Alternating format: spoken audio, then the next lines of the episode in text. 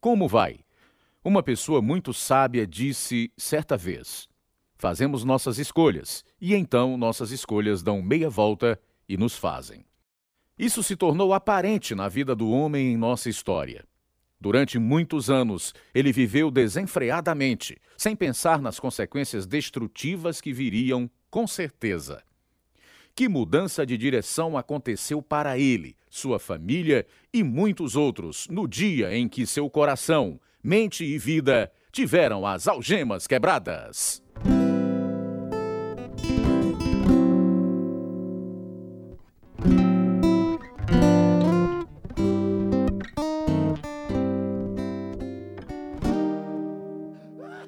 Escute só, sentados lá fora, bebendo até não poder mais. Depois vem pra casa e desconta tudo em cima da gente. A senhora vai deixar o papai do lado de fora? Estou cheia dessas coisas todas as noites. Ele vai endoidar, mamãe. Não ligo, talvez isso faça pensar. Ele tá chegando. Quem trancou essa porta? Abra a porta, Helena! Abro não, William. Abra a porta, senão eu arrombo! Vou dar o fora daqui, mamãe. Olha o que você fez com a porta. O que você pensa que tá fazendo? Me deixando do lado de fora! Calma, William. Vou ensinar você a me deixar do lado de fora! Pare com isso, William. Não vamos conseguir tirar as manchas de cerveja do teto. Você não gosta de cerveja no teto? Talvez queira um bocado em cima de você. Pare com isso. Mulher estúpida! Compartilhando as boas novas através de histórias de pessoas reais. Apresentamos Algemas Quebradas, dramatizado e produzido em Chicago pela missão Pacific Garden. Quando uma pessoa está com frio e com fome, e já é tarde e não há lugar para dormir, as luzes da missão Pacific Garden são uma vista belíssima. Graças à ajuda financeira de amigos e ouvintes, os moradores de rua têm um lugar para ficar na cidade de Chicago. Eles recebem refeições nutritivas, roupa limpa e, para muitos, uma mudança de coração. Alguns ficam um dia, outros aproveitam a oportunidade para aprender a viver de modo diferente e ficam um ano ou mais. Saem de lá com novas atitudes e disciplina, deixando para trás antigos medos e vergonha. Após ouvirem e crerem na verdade que os liberta, a vida deles nunca será a mesma. E agora, irradiando no mundo inteiro, eis o programa de número 2683, versão brasileira 50, na série Algemas Quebradas, o programa que faz você olhar para si mesmo e pensar. O homem nesta história era um policial de quase dois metros de altura, loiro, que trabalhava no quartel do bairro Queens, da cidade de Nova York. Ele bebia demais, mas era o líder da Liga Atlética da Polícia, formado por 10 times. Era voluntário no acampamento dos Bandeirantes e ajudava crianças necessitadas. Mesmo assim, tinha sérios problemas consigo mesmo e com a família. Você vai conhecer agora como essa história verdadeira de William Wilmerton mudou. Agora mesmo, em Algemas Quebradas. Meu pai, William Wilmerton, escapou de morrer por um triz, quando era bebê, quando o gás da cozinha explodiu e o jogou fora do berço. Aos seis anos, o pai abandonou a família, por isso minha avó mudou-se para a cidade de Nova York, a fim de trabalhar como enfermeira, deixando os dois filhos ao cuidado da avó deles. William foi criado numa igreja forte, que se baseava na Bíblia, onde seu tio era pastor. Foi nessa igreja que ele conheceu Helena, aos 22 anos, e ela com 20, e os dois se apaixonaram. Fiquei tão preocupada com você, William, naquela tempestade de neve dirigindo uma moto. Estava com muito frio. Mas quanto mais dirigia para o sul, mais a temperatura aquecia. Senti sua falta. Eu também, Helena. Mal podia esperar para voltar a lhe ver. Não sabia que amava tanto você, até o dia em que viajou. Vamos nos casar, querida. Você sabe que meus pais não vão assinar os papéis por nós. Eles são totalmente contra nosso casamento. Minha família é a favor. Você é uma pessoa maravilhosa. Meus pais não vão mudar de ideia.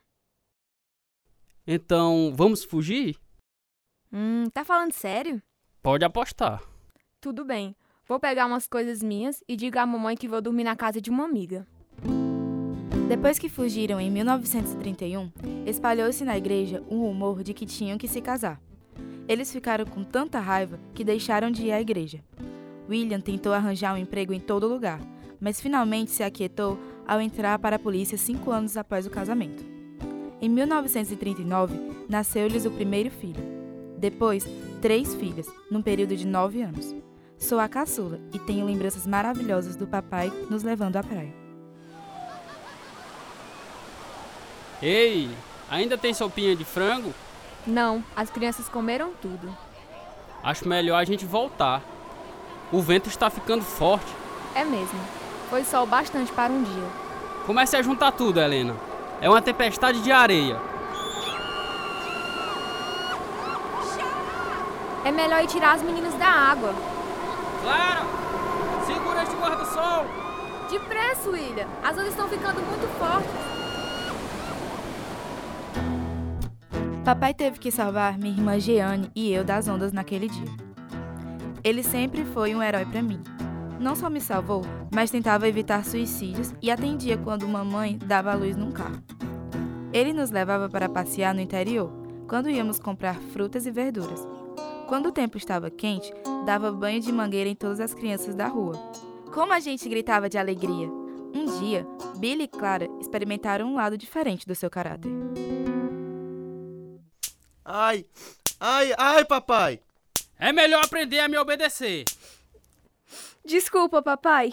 O corpo do menino ainda está nos trilhos. Podia ter sido um de vocês. William, William, por favor, pare. Já basta. Disse a eles Ai. que nunca chegasse perto dos trilhos, Helena. Eles podiam ter morrido do mesmo jeito daquele menino que está lá agora. Moramos perto demais dos trilhos e não podem me desobedecer. Isso me deixa com tanta raiva. Ai, Nunca mais façam isso de novo, ouviram? Sendo o filho mais velho, meu irmão levou mais chicotadas. Ele também se lembra da brutalidade do meu pai com minha mãe. Porém, o que mais guardo na memória é o entusiasmo do papai pela vida, os jogos do quais participava e das festas de quarteirão que organizava. Ei, Billy, olha o que eu arranjei. Entradas para a final do campeonato amanhã. Quer ir? não, obrigado. Tchau. O que deu nele? Ele é um pré-adolescente, William. Provavelmente isso passa em poucos anos. Não entendo o que há com ele. Não dá mais pra gente conversar. Isso passa. Bem, vou trocar de roupa. Tenho que comprar um barril de cerveja para a festa de hoje à noite.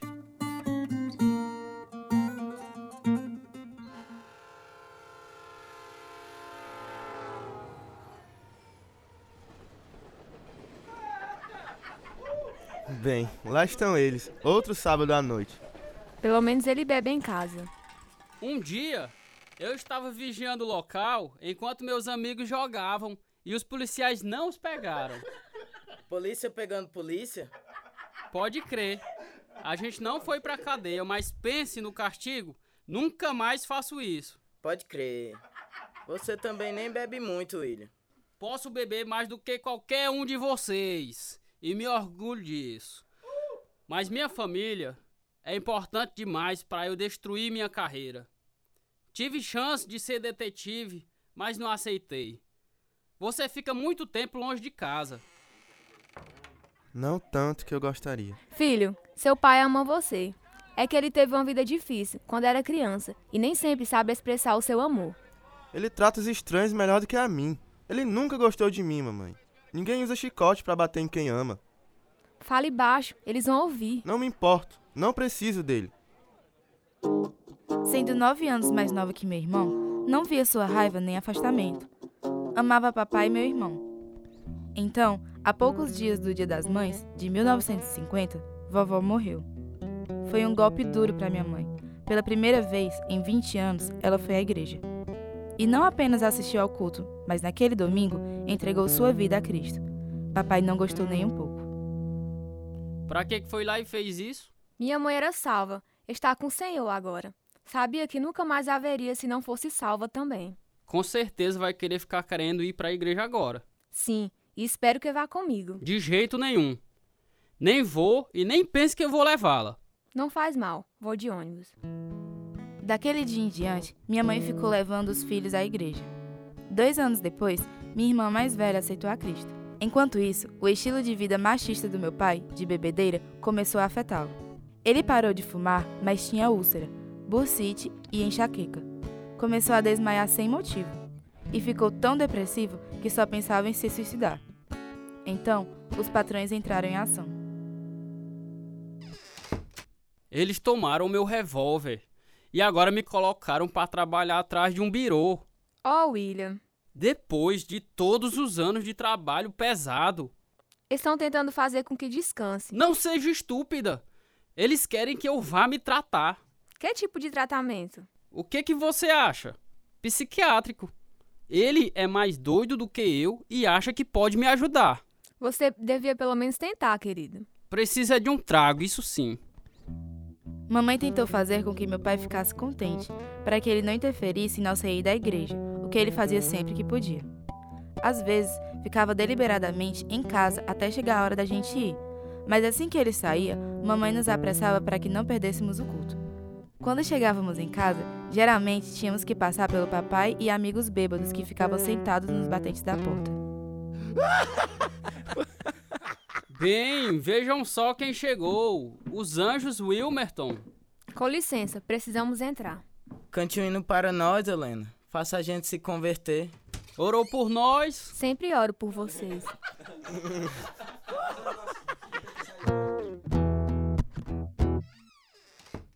Vamos, filhos. Vamos orar por seu pai antes de ir dormir. Talvez um dia Deus o salve. Vamos, ajoelhe-se antes que ele entre. Querido Deus, somos-te gratos, Senhor, porque escolheste nos salvar e nos deste o privilégio de orar por aquele a quem amamos. Pai, escuta nossas orações. Salva meu esposo, Senhor. Sim, Senhor. Salva o papai. Nada é impossível a ti, Senhor. Toca o coração dele. Abre seus olhos que estão cegos. Por favor, Senhor. Ajuda-nos, Senhor, a ser boas testemunhas e andar de um modo que te agrade. Ajuda-nos, Senhor, a perdoar quando somos feridos Ensina-nos a amar os outros como o Senhor ama, incondicionalmente. Sim, Senhor. Manda essa menina dormir. Pare com esse barulho no meio da noite. Ouve, Senhor, as nossas orações. Por favor, salvam. Não quero saber desse negócio de Deus, entendeu? William! Você me ouviu? Não quero saber disso. Mamãe e minha irmã Clara continuavam a orar ferventemente pela salvação do papai. Enquanto isso, meu irmão ficava cada vez mais arredio. Passava a maior parte do tempo no quarto, dormia até tarde e raramente saía conosco. Trabalhava meio expediente e no outro estudava. Eu não sabia que o papai ficava com quase tudo que ele ganhava. Uma crise estava se formando em nossa casa. Ei, Billy, veja o que eu trouxe para você. O que é? Uma coleção de selos. Um dos meus amigos me deu. Não entendo nada sobre selos. Mas é assim que se aprende, colecionando. Cuidado ao pegar. Ele falou que era para usar essas pinças. Tá interessado? Pode ser. Você tem interesse em alguma coisa? Trabalho, não é? Embora o senhor fique com a maior parte do meu dinheiro. Precisamos dele para pagar as contas. Além do mais, por que não deve ajudar? A vida não é brincadeira. Diga a seu amigo obrigado por mim coleção de selos e fotografia deu a meu pai e ao meu irmão um ponto em comum, mas o relacionamento deles ainda era complicado. Papai ficou muito doente. O cirurgião da polícia aconselhou a se aposentar, pois não havia mais nada que pudesse fazer como policial. Tendo sido criado na igreja, papai sabia que Deus podia ajudá-lo, mas não queria deixar a bebida.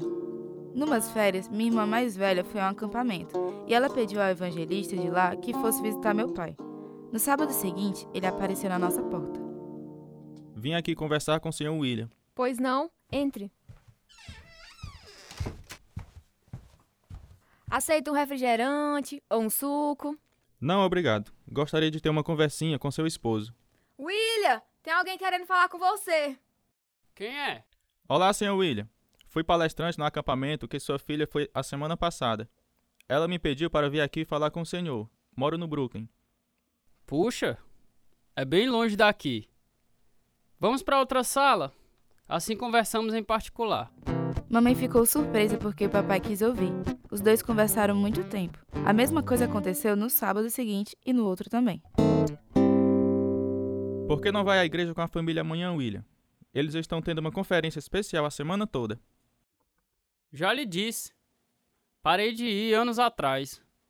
Porque não quero ninguém me julgando. Ninguém é melhor do que eu. O senhor tem razão. Deus diz que todos nós somos pecadores. Não há justo, nenhum sequer. Deus perdeu o interesse em mim há muito tempo, e com boa razão. O senhor está errado sobre isso. Se o Senhor fosse o único homem sobre a terra, Jesus ainda teria morrido na cruz por seus pecados. Ele se chama de o bom pastor. Escute o que ele diz em Lucas capítulo 14, versículo 4. Qual de vocês que possuindo cem ovelhas e perdendo uma, não deixa as noventa e nove no campo e vai atrás da ovelha perdida até encontrá-la? Não acha um retrato muito bonito, Sr. William? Deus vai em busca do perdido. Ele não nos deixa morrer abandonados. Tive que salvar muitas pessoas quando eu ainda trabalhava. Livrei um rapaz de morrer afogado. Era apenas um adolescente. Então sabe o que Deus sente. Ele não quer que ninguém pereça. Escute o que acontece quando ele encontra a ovelha perdida. E quando a encontra, coloca-a alegremente sobre os ombros e vai para casa. Ao chegar, reúne seus amigos e vizinho e diz: Alegrem-se comigo, pois encontrei minha ovelha perdida. Lucas 15, 5 e 6. Jesus veio não apenas para nos salvar, mas também para nos levar para o nosso lar no céu. É mesmo um retrato muito lindo. Deus nos ama tanto que enviou Jesus para morrer em nosso lugar, para pagar o preço pelos nossos pecados, porque o salário do pecado é a morte. Romanos 6, 23. Já vi também muita morte em minha vida. Tenho certeza, e ninguém deve morrer sem Cristo. Hebreus capítulo 9, versículo 27 nos avisa: da mesma forma como o homem está destinado a morrer uma só vez e depois disso enfrentar o juízo. Você é cheio de boas notícias. Estas não são boas notícias. A boa nova é o que Jesus disse. Eu lhes asseguro: quem ouve a minha palavra e crê naquele que me enviou tem a vida eterna, e não será condenado, mas já passou da morte para a vida. Já estou ficando com dor de cabeça. O Senhor precisa de Jesus. Tudo bem, olhe, vou à igreja se me deixar em paz. Clara, diga a seu irmão para se apressar. Já estamos prontos para sair. Bem, acho que vou à igreja hoje de manhã. Oh, que legal, William. Que surpresa. Mas diga àquele evangelista que me deixe em paz. Senão vou-me embora e nunca mais eu volto lá. Pode deixar. Eu falo com ele, querido. Espero que a igreja não desmorone. São 24 anos sem pisar lá. Deus estava trabalhando no coração do meu pai. Depois do jantar, quando mamãe fazia o culto doméstico conosco, papai pediu uma Bíblia e leu junto com a gente. Depois quis ir à igreja aquela noite. Mamãe ficou tão contente que saiu porta fora, ainda de avental. Quando voltamos do culto, papai estava muito quieto. Anos depois, soube que antes de se deitar, ele havia orado. Deus, se o Senhor se interessa mesmo por mim, quero que torne isso bem claro durante o culto de amanhã à noite. Preciso ter certeza que é o Senhor. Então lhe entregarei minha vida e o servirei com tanto fervor como servi ao diabo. Segunda noite chegou. Papai foi conosco à igreja, mais uma vez. Minha irmã mais velha, a Clara, acordou às duas da manhã e encontrou mamãe na cozinha morrendo de felicidade. Clara, seu pai recebeu Jesus hoje à noite. Foi mesmo? Ó, oh, mamãe, que maravilha! Foi extraordinário. Quando o evangelista se levantou, Alguém citou o Salmo 46, versículo 10. Parem de lutar. Saiba que eu sou Deus. Serei exaltado entre as nações. Serei exaltado na terra. O evangelista nos disse para confiarmos em Deus e convidou a todos para se ajoelhar e orar. Puxa! Deu uma palmadinha no joelho do seu pai e disse: William, por que você não se ajoelha e ora? E ele se ajoelhou, morrendo de chorar.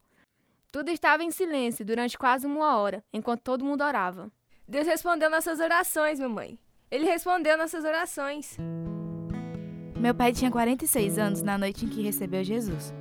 Também fiz o mesmo alguns meses depois. No dia seguinte, papai teve que ficar diante dos colegas de trabalho no quartel. Ele foi direto ao escritório do capitão. O que, que há, William? Capitão, quero que o senhor seja o primeiro a saber. Ontem à noite, fui à igreja e entreguei minha vida a Cristo. Sou crente agora. Bem, isso é. Isso é muito legal. Ótimo. Estou muito feliz por você, William. Nem consigo acreditar. Vivi muito tempo me alimentando de comida pastosa, comidinha de bebê. É, eu sei. Ontem à noite, após o culto, saí e comi um sanduíche bem picante. Creio que Deus me curou fisicamente também. Papai foi ridicularizado por sua decisão, mas a vida dele mudou para sempre.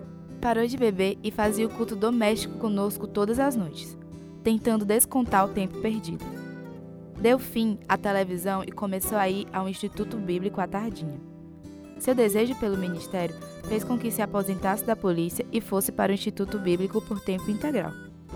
Trabalhava à noitinha no posto de gasolina do meu tio. Dormia apenas quatro horas todas as noites. Quando meu irmão terminou o ensino médio, entrou para o mesmo instituto onde papai estudava. Um dia, sem querer, papai acusou meu irmão de ir para a faculdade a fim de se livrar do serviço militar. Meu irmão ficou com muita raiva. Tá pensando que eu sou desertor? Bom, o senhor está errado. Vou para o exército. Isso é tempo perdido, não acha? Além do mais, só pode se alistar se eu assinar os seus papéis. Arranje um emprego por aqui e ajude-nos. Precisamos de dinheiro ou vamos perder a casa. Minha aposentadoria não dá para pagar as despesas. Isso não é problema meu. Mas se quiser, pode nos ajudar, pelo menos por um tempo. Com 19 anos, meu irmão ficou tão desanimado que se alistou na Força Aérea. Estava magoado e com raiva pelo que meu pai tinha dito sobre ele. Todo mundo foi despedir-se dele na estação, menos eu. Vi-o sair, então fui ao meu quarto e chorei até as lágrimas acabarem. Logo depois, papai vendeu nossa casa. A gente se mudou para Maine, a fim de começar o ministério lá. Meu irmão só veio nos ver uma vez durante os cinco anos cheios de dificuldades que passamos lá. Como é que a senhora aguenta viver aqui, mamãe? É abaixo de zero no inverno. Tem sido muito difícil, mas Deus continua a prover nossas necessidades. Seu pai está muito animado pelo modo de Deus agir na vida das pessoas aqui. Papai nunca devia ter trazido a senhora nem minhas irmãs para cá. Deus está usando seu pai para ajudar as pessoas aqui, Billy. Você não pode acreditar enquanto os bêbados já receberam Jesus e enquanto as famílias já deixaram de ser sustentadas pelo governo. Assim que chegamos aqui, tínhamos que sair dando carona a quem quisesse ir à igreja. Hoje, quase todos já têm carro. Seu pai ensinou os homens a ser lenhadores.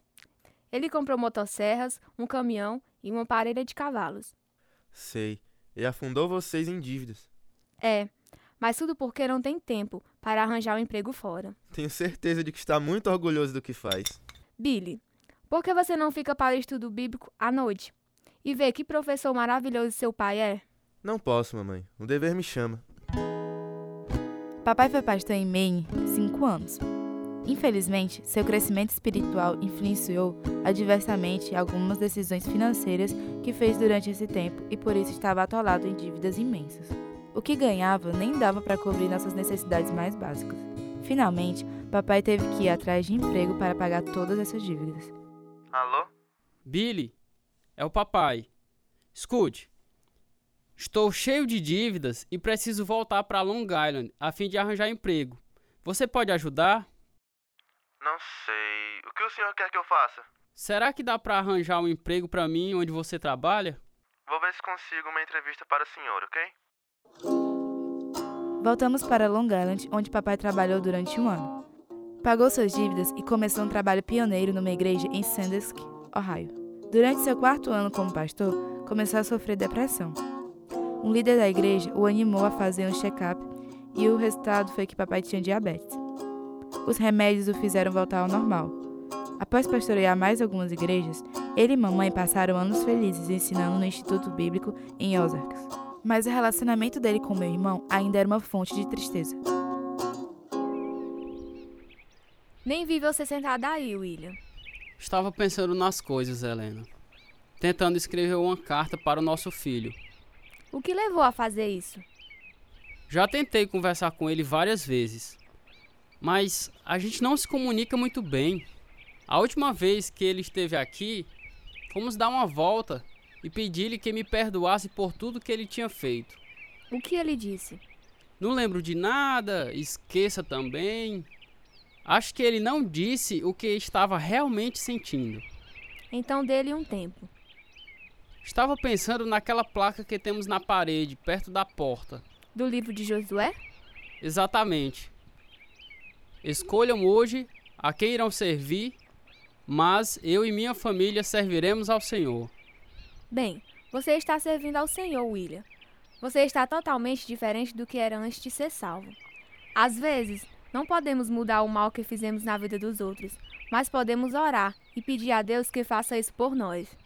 Como vou me sentir quando ficar diante do Senhor, sabendo que falhei como pai para o Billy? Você não conhecia o Senhor quando ele estava crescendo, William. Deus sabe isso e ele perdoa. Fiz tantas coisas erradas, mesmo depois da minha salvação, levou anos para que meu interior fosse quebrantado. Tenho que escrever e pedir perdão ao Billy. Papai escreveu a carta. No ano seguinte, estava morto. Que lição poderosa para os pais lembrarem. Nossas palavras podem impactar permanentemente a vida dos nossos filhos. Papai serviu ao Senhor até o fim. Jesus mudou mesmo a vida dele, e ele fará o mesmo por qualquer pessoa. Ouvinte amigo, Deus é maior que nossas falhas. Ele pode curar qualquer coisa destruída em nós quando vamos a Ele arrependidos, pedindo perdão através de Cristo. Se você tem amargura guardada no coração por alguma coisa errada que fez no passado, ore conosco agora. Deus Pai, confesso o meu pecado e peço teu perdão, porque Jesus pagou o preço pelos males feitos a mim e pelos males que cometi. Purifica meu coração, Senhor. Dá-me um coração novo, cheio com teu espírito e ajuda-me a viver somente para ti. Obrigado, Deus, pelo presente gratuito da salvação. Em teu nome eu oro. Amém. Amigo, se precisar de aconselhamento ou oração sobre isto ou outro assunto qualquer, entre em contato conosco. Nosso endereço é Caixa Postal 1, Nova Russas, Ceará, Brasil. CEP 62200-000. Nosso telefone é 0 Operadora DDD 88 3672 1221 e o e-mail é algemasquebradas@hotmail.com. Esse é o programa número 2683, versão brasileira 50. Participaram da história verdadeira de William Wilmerton os seguintes atores: Lucas Evangelista, Silas Alves, José Rodrigues, Isaac Paz, Mariana Carvalho, Renata Lima, Carlos Lopes, Gabriela de Oliveira. Tradução: Edissa Soeiro. Direção: Lina Gossen e João Carvalho. Produção: João Lucas Barroso. Música: Ismael Duarte e Heriberto Silva. E eu sou Luiz Augusto. Algemas Quebradas foi gravado nos estúdios da Rádio Ceará, Nova Russas, Ceará, Brasil. Algemas Quebradas é produzido pela Missão Pacific Garden, a fim de mostrar, através de histórias verdadeiras, que se sua vida for vazia, ela pode ser cheia até transbordar. O endereço é Missão Pacific Garden, 1458 Sul Canal Street, Chicago, Illinois, 60607, Estados Unidos. O nosso endereço no Brasil é Algemas Quebradas, Caixa Postal 1, CEP 62200-000, Nova Russas, Ceará. O nosso e-mail é algemasquebradas@hotmail.com ou visite o nosso site www.algemasquebradas.com.br.